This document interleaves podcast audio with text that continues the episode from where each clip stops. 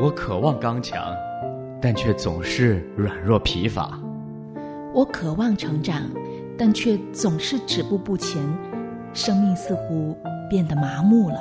我渴望生命有所突破，但对基督信仰仿佛失去了热情，也缺乏动力。唉，怎么办？怎么办？怎么办？生命可以不一样。城主学堂，让我们走进成人主日学的课堂，一起学习，扎根基督，向上成长。今天可以不一样，就是一块都变成新，靠着耶稣就不一样。扎根基督，向上成长。这里是城主学堂，我是张凡，我是唐曼。我是林思雨。你听到我们这样一个开场，就知道这是一个特别的节目。因为呢，在以往每一期节目呢，都是前面有大概二十分钟是我一个人在分享今天的内容，后面有十分钟很短的时间是我们三位一起来讨论。那今天呢，有一个特别的安排，因为在整个爱邻社的最后一刻，我们三位有一些讨论跟分享，我觉得非常有意义。因为就一些具体的内容，我们。有一些比较深入的探讨是非常有价值的，而不是很简短的分享就过去了。那今天呢，在最后一刻，就是爱邻社的最后一刻，我们有一些复习和讨论。第一个问题是谈一谈你居住的社区，你在那里住了多久？社区里住着哪些人？啊，我的回答是这样子，因为我搬过家，我在现在所住的这个社区住了两年。时间很短，对，时间其实算短的。但是我住过最长的一个社区大概是八年。哦，我在这里面认识了很多人，社区里面住的都是一些本地人和外地人混居在一起的状态，大部分都是工作的偏多，老年人偏少，都是有家庭有孩子的这样的一群人。哦，那看来是一个年轻人的社区。不能算年轻，只能说它是一个居家式的，就是说人们在这里工作、居住、生活，孩子在这里读书，是这样的一个社区。可能我是我们当中在那个社区里面居住时间最久的了，我是有二十一年了。人员差不多就是跟张凡你所说的是一样的，就是基本上我们那个社区本地人也有，但是比较少。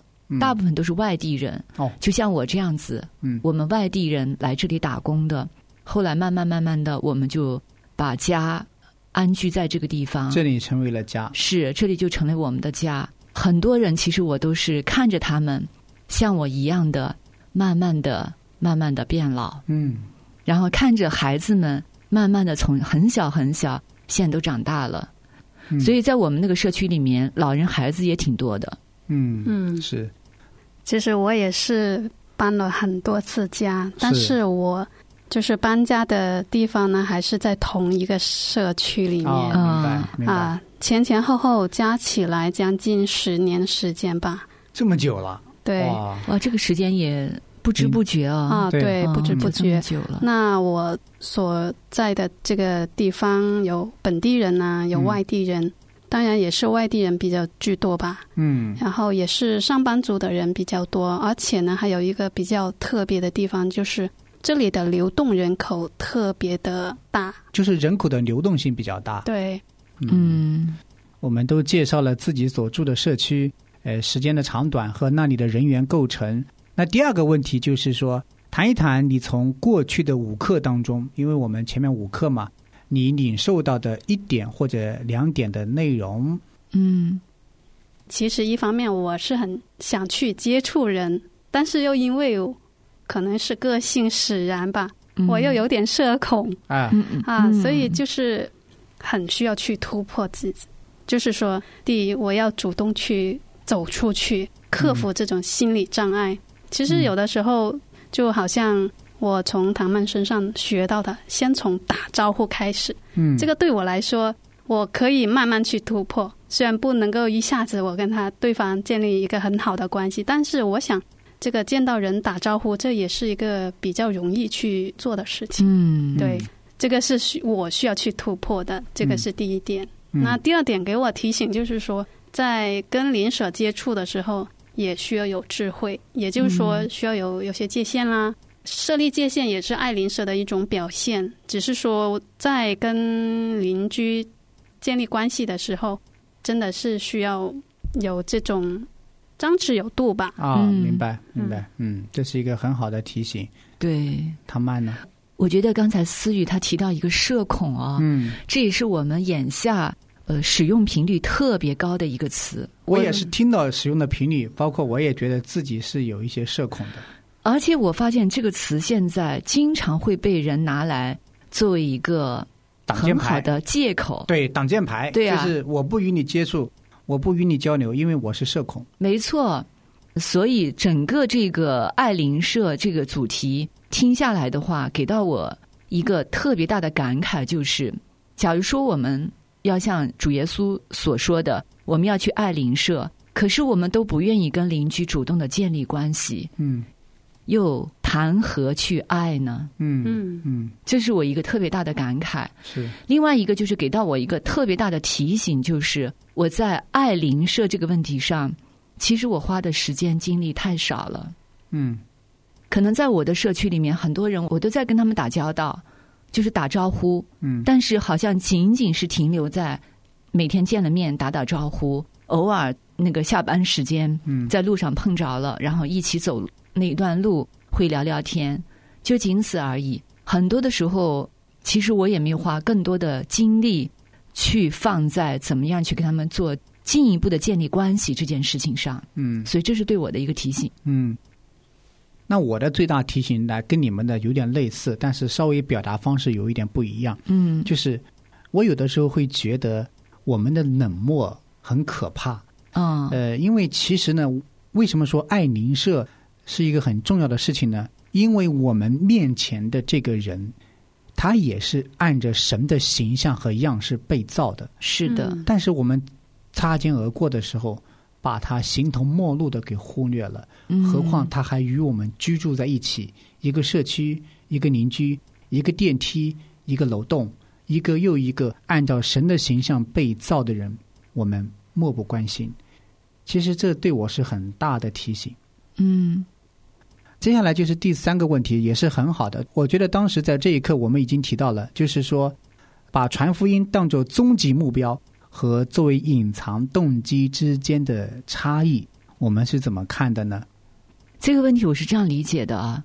首先呢，爱人是目的，嗯嗯对基督徒来讲，这个我们不容置疑，对吧？啊，但是传福音呢，是这个目的当中的终极目标。嗯所以，如果我们是以传福音为目的去跟别人建立关系，这个目的性就太强了。就是他不信主，我就远离了。呃，对呀、嗯所以你会让别人感觉出来，你这个人太有目的性了。但是如果我们是以爱人为目的，嗯你会发现这会让别人很容易去接纳你，因为他接收到的信息是不一样的。如果我们是带着一种以爱为目的，你会传递出来的是给别人的那种温暖，嗯那种不求回报，就是对自己的所谓的利益不在乎，嗯，然后会看重别人的好处，以至于别人会很容易去接纳你。但如果我们是以传福音为目的的话，那这个目的性太强，让别人接收到的信息可能就是你这个人嗯找我一定有目的。原来你是基督徒，你是要来跟我传福音的，我可能嗯马上就把你拒绝了。你请我到你家吃饭，原来是想让我传福音的。对，嗯，所以这个呢，就是是我的一个理解，给别人的感受不一样。嗯其实一方面我们是生活在这个世上，确实是需要去跟人接触的嗯啊。当然，我们作为基督徒，我们明白我们终极的目标就是要传福音，嗯但是毕竟就是说，传福音它不是一个唯一的目标，我们还有的就是怎么样去借着我们的生命去流露出来吧。我觉得这个爱人这个动机，如果带有目的性的话，这个爱就不是很纯粹了。嗯，你们都提到一个很好的，就是爱的目的和它的纯粹和动机，人是能感受到的呀。对，对啊所以就是说，我们去帮助别人，甚至跟邻居去做朋友，嗯、我们是以生命去影响生命，这个可能比我们用口去跟他们传、跟他们讲的时候，可能来的更加有力。甚至就是说，本身我们作为基督徒，我们的生命就是一本活的圣经。可能这些邻居他们现在还没有信主，他们也不认识神，但是透过我们的这些言行，可能他们也会对福音有好感。嗯那我想，这是我们应该去做的。我们应该怎么样去爱他们？但是我们就是那个目的嗯 不用太强。对，我觉得像这两者之间，比如说我们再去操练跟邻舍去建立关系的时候，你带着不同的目的性跟他们建立关系，你自己的反应都会不一样的。你比如说嗯。拿我为例，假如说我真的是跟这个邻居不太熟悉的，嗯我跟他建立关系，我就是为了跟他传福音，我可能很快就会进入进到这个主题，对。嗯然后就会让别人觉得，哎，你这个人目的性太强了。嗯，然后我自己在这个过程里面，我也会觉得压力感很强，嗯。嗯，就压力感特别大。我会觉得我很快的，就是进入到这个主题的时候，我自己是很不自然的，嗯。就是我太快了，我跟他还没有建立关系，我就直接开始进入这个主题，我自己都会很不自然。嗯。但是如果我是带着一种我很爱这个邻舍，就是发自内心的想跟他去建立关系的，嗯。嗯。慢慢慢慢的，有一天不是我去直接主动去亮出我的身份，而是嗯对方、发现了对他会发现哦，原来你是基督徒啊。啊嗯，对，就在我们的交流过程当中，他会发现这个。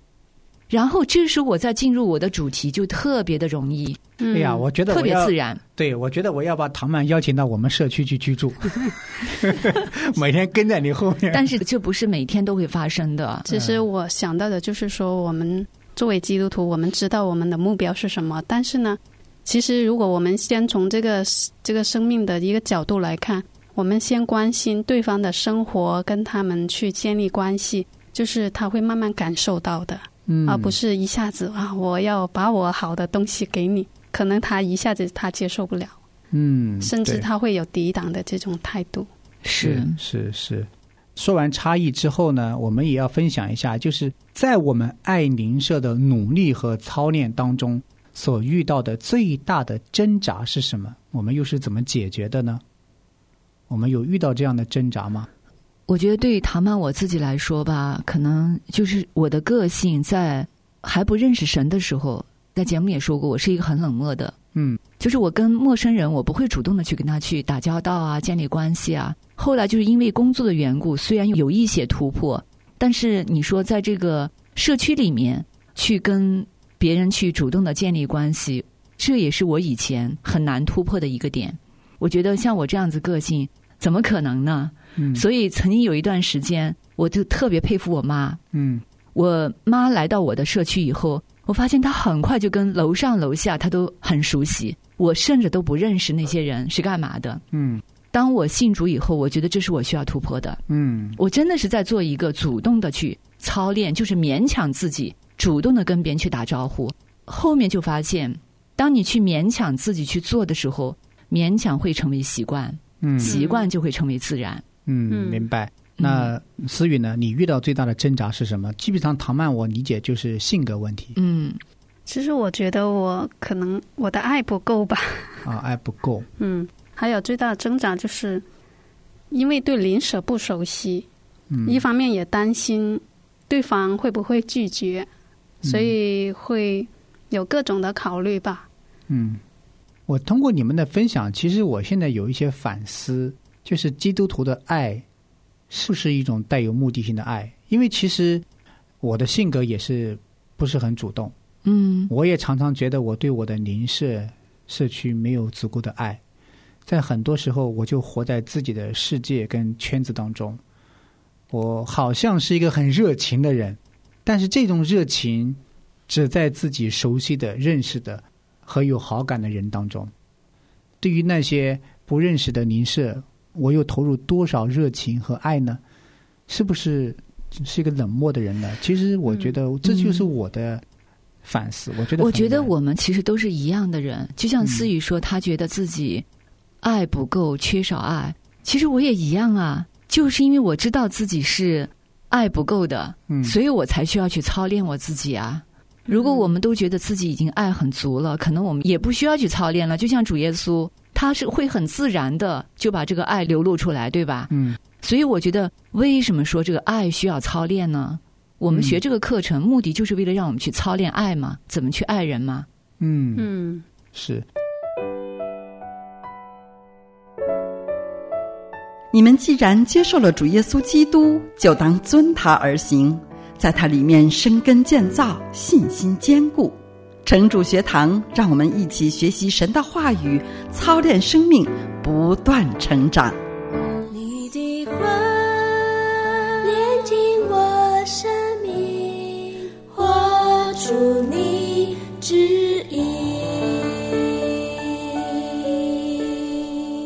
那我们跟邻舍之间有过冲突吗？我们作为基督徒，我们是怎么去处理的？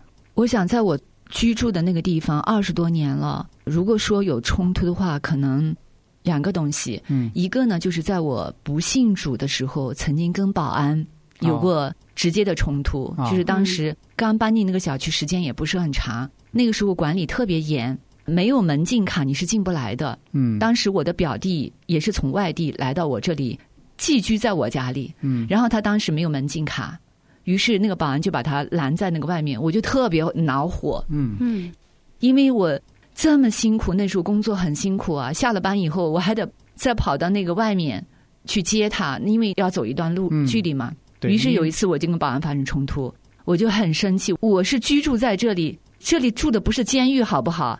然后你还要随便去拦人，我给你打电话你都不放他，非得让我去接，我说你这合理不合理？当然我这样说法呢是有道理的，嗯但是保安也在执行他的职责。嗯那个时候我就是完全站在我自己的角度，跟那个保安就这样子吵了一通。可是保安他也没有跟我吵架，嗯，那个时候你是基督徒了吗？不是那个时候还不是基督徒，嗯。所以我后来成为基督徒以后，我回想到那件事，我就真的觉得啊，我真是对自己的利益好在乎啊，嗯。就对自己的那个所谓的权益，我好在乎啊。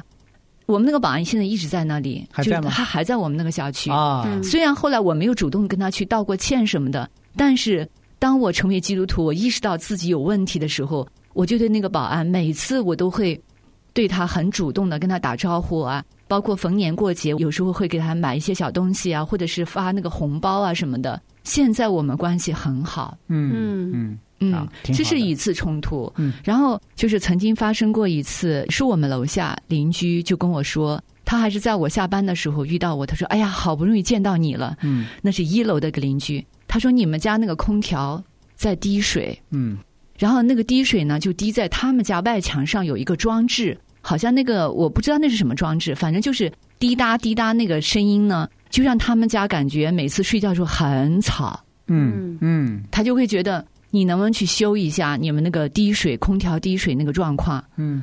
后来我们确实去咨询了。嗯。就是想找人过来去修，人家就说这个空调滴水是正常的，嗯就是你一打开这个它制冷，它就会产生水，就会从那个管道里面它就会流出来，嗯不滴水反而是不正常的。我想这麻烦了，那不是我们家的问题啊，嗯因为这个空调假如说不开当然没有问题，但是我只要一开，它就会出现这样的情况，我不能把这个水管给堵住啊。当然，可能也许有别的办法，比如说把那个水管可能一个位置，不会让它滴到那个设备上，也可以。嗯但问题是我们家那个楼层还挺高的，如果要去做这件事情，那我们就一个就是要把那个安装空调那个地方的那个窗户嗯要把它打开，因为嗯玻璃是封闭的；要么就是请人过来到那个外墙去作业。哎，我觉得那段时间其实也挺热的。嗯我觉得这两种办法我都没有办法去做，因为请别人过来，天气也太热了。另外一个我们自己也做不了，所以干脆呢，我跟我先生就换了一个房间睡觉。真的是中国好邻居。我们想这个问题，首先它不是我们家的这个空调问题，但是影响到别人睡觉了，那算了，我们还是自己去解决。就是我们换一个房间，让你不影响，先过那段时间再说。是好邻居。思雨有大的冲突吗？其实我的冲突还算比较少，啊，因为可能跟邻居之间的关系比较弱吧。就是有那么一次，是因为我觉得这是一个间接的冲突，因为我没有见过这个邻居，我也不认识他。但是有一次，就是可能因为我晾衣服，水就往下面滴，嗯然后可能是影响到下面的邻居了，所以呢，下面的邻居就透过房东来告诉我这样子，所以呢，我是就被房东警告过、嗯。啊。这是在我以前住的地方，我在现在住的地方，我同样也遇到这样的问题，也是同样的问题，嗯。因为上面的人他下面滴了很多水，所以呢，我就向房东去提出这样的一个要求。嗯。其实这也是相对来说比较少的一个冲突，都比较容易去解决的，因为还不是针对某一个人。对对，我也是真的觉得我们在跟邻居冲突的过程当中，要求神给我们智慧去处理。我曾经跟我楼下的邻居有过冲突，他对我的不满就是我们家的孩子在家里的声音哦影响到他的休息。嗯你家孩子在家里玩闹啊，影响到我休息，他的态度很恶劣，嗯，非常恶劣。就一上来就是吵架那一种，对对对，言语的攻击很恶劣，嗯这很苦恼我的。嗯但是后来呢，还是这一家哦，这一家后来呢，他通宵打麻将，那个搓麻将的声音影响到我的休息了。我们嗯全家人休息，我们从一个房间换到另外一个房间，从床上换到地下，换到客厅，每个地方都换了一遍，睡觉都睡不着。我很苦恼，我本来的冲动是想去冲过去，把他门踹开，然后告诉他：“你夜里你不要打麻将，影响我休息。”但其实有一天，我就在家里拿了一张 A 四纸啊，写了很长的一段话，很长的那段话，我其实拍的有照片的。嗯我就告诉他，我说：“你们这种夜里面打麻将的行为，其实影响到我们休息。嗯你们可以娱乐，娱乐的时候可不可以把门窗都关紧一点？嗯可不可以时间短一点？对自己的身体也有好处。嗯我们呢，白天上班，晚上休息，只需要那么简短的时间休息，你们是不是也可以谅解一下我们？我贴在他的门上，嗯嗯我还偷偷贴的哈。他其实后来是看到了，因为他后来很长一段时间夜里再也没有打麻将。哦，那还算对对，嗯改的很好很好。嗯只是后来又过了很久很久之后，又再一次打麻将，嗯我没有再提他了。嗯我想他们应该知道我的诉求，但是我发现他再一次打麻将之后呢，稍微收敛了很多。嗯他可能打到十二点或者顶多一点钟，他就停下来，他不像以前一样打通宵了。嗯对我觉得我在处理这件事情上还是没有那么冲动，嗯，但是我想重点一点就是，我们有没有告诉我们的邻居、社区的人，知不知道我们是一个基督徒的身份呢？对有时候有，有时候没有也是看人，对吧？啊、因为我觉得在我还没有跟对方建立一个比较好的关系，嗯暂时我不会告诉对方我是一个基督徒。嗯嗯对，关系没有建立的时候，也确实你很难去讲，因为我记得哪个讲义里面他好像说过，你可以在一开始就亮出你基督徒的身份。嗯我会习惯的跟别人去打招呼嘛。嗯那有时候星期天我出门，别人就会问我：“哎，你今天还上班吗？”我说：“我不上班，我去教会。嗯，那显然别人就知道我是基督徒了。对，嗯这是一个很好的机会。那我们今天时间有限，我们就问最后一个问题吧：有没有你的邻舍成为基督徒的故事？这是一个很好的问题，就是对我们的邻居最后他因为跟我们结识的缘故，最后成为基督徒了呢？嗯，说到这个问题，我就很惭愧，因为我在那个社区住了很久了，嗯我也跟好几个邻居分享过福音的，嗯嗯但是他们有没有成为基督徒，我还真的不知道。嗯 因为有一个邻居，我记得有一段时间，我们经常会一起坐楼吧。嗯一坐楼吧的时候，我就会自然的就跟他会分享到福音，而且那时候我跟他分享福音，还分享过很多次。他们家其实也有人是信耶稣的，所以他为什么愿意听我去分享呢？就是因为他们家是有人信主的。嗯嗯他后面有没有信，我真的不知道，因为后来我不再做楼吧了。嗯我们就很少再见面了。那还有几个邻居呢？有一个呢是我参与过，他最终信主了，但是这个邻居不是我先向他去传福音的，是另外的有一个姐妹。这个姐妹也是当时在我们小区里住了很长时间，她后来也搬走了。这个姐妹向她去传福音，然后我跟那个姐妹，我们就一起跟这个邻居跟她也一起去分享福音，也带她去教会，就是我们一起带她去教会。要说我参与过的传福音，真正信主的，那可能是唯一一个，但是她还不是我主动去跟她去传的福音。那其他的人到现在有没有信主的，我真的不知道。嗯嗯，其实，在我的邻居当中是没有，但是呢，我还是讲的就是我的房东吧，啊，因为我跟房东关系相对来说还是比较密切。现在的房东吗？是以前的房啊，东，以前的房东。对，因为我跟他来往的比较多，而且呢，就因为住的时间也比较长嘛，嗯，所以跟他就来往比较多。然后他有的时候也会请我来帮忙，所以呢，我记得有一次他的腿不方便，他就找我，就是希望我帮他去按摩一下。嗯。就按了一段时间就轻松了，大概嗯。二十分钟左右吧。嗯。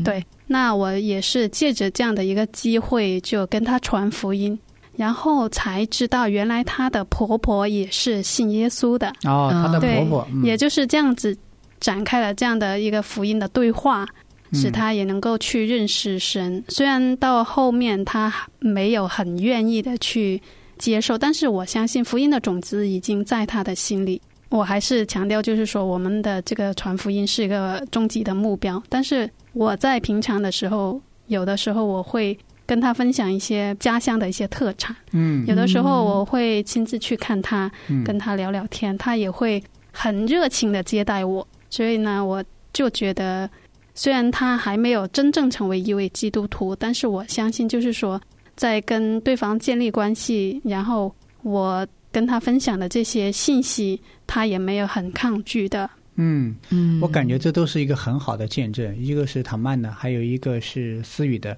也尤其是思雨刚才说，他呃没有一开始就把福音作为一个对话的核心，而是慢慢的建立这种友好的、信任的、亲密的关系，呃，然后再展开福音的对话，这是非常好的。那我自己呢，其实是跟邻居传过福音，嗯呃，特别是我们夫妻去到他们家，哦，坐在那里跟他谈论福音，这就深入了。对，嗯很深入的。但他们有没有成为基督徒，我不知道，因为我们后来就搬开了，嗯，也没有再有更多的联系。因为他们家遇到很大的艰难，我们就跟他去分享福音，有好几次，嗯，呃，而且有好几家。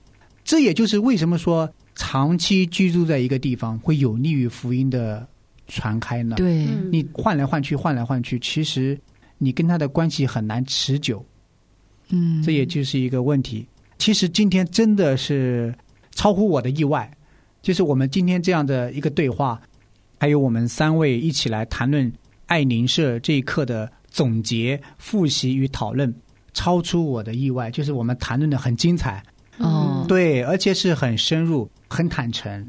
我也盼望听节目的朋友，呃，认真的从我们前面五课当中去有一些思考，我们怎样在我们的邻舍、在我们的社区当中做美好的见证，让我们的邻舍透过我们能够认识基督。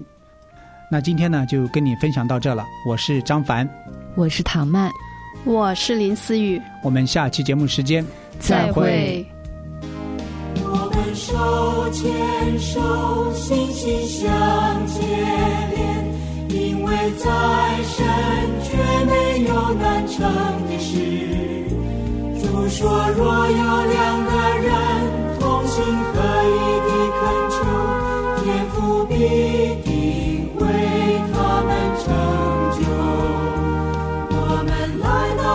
是恩作前，